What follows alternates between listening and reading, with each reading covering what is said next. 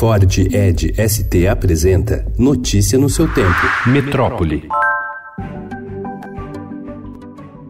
Os professores brasileiros são alvo de mais intimidações e lidam em proporção maior com o bullying entre os alunos do que a média internacional, além de perderem mais tempo com atividades não relacionadas ao ensino. Os dados são da pesquisa internacional sobre ensino e aprendizagem, TALES, na sigla em inglês, feita pela Organização para Cooperação e Desenvolvimento Econômico, com 250 mil professores e diretores de escolas de 48 países ou regiões. Em média, os professores do Brasil passam apenas 67% do tempo em atividades ligadas ao processo de aprendizado. O restante é dedicado a tarefas administrativas, como a chamada de presença, ou disciplinares, como manter a ordem entre os alunos.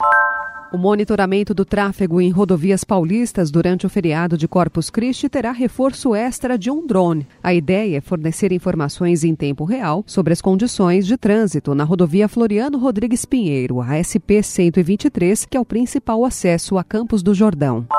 Quase um quarto dos jovens brasileiros, 23%, nem estuda e nem trabalha, segundo os novos dados da Pesquisa Nacional por Amostra de Domicílios Contínua, a PNAD Contínua, sobre educação, que foram divulgados ontem. O percentual é ainda mais alto na faixa etária que vai dos 18 aos 24 anos, idade em que, teoricamente, deveriam estar na universidade, chegando a 27,7%.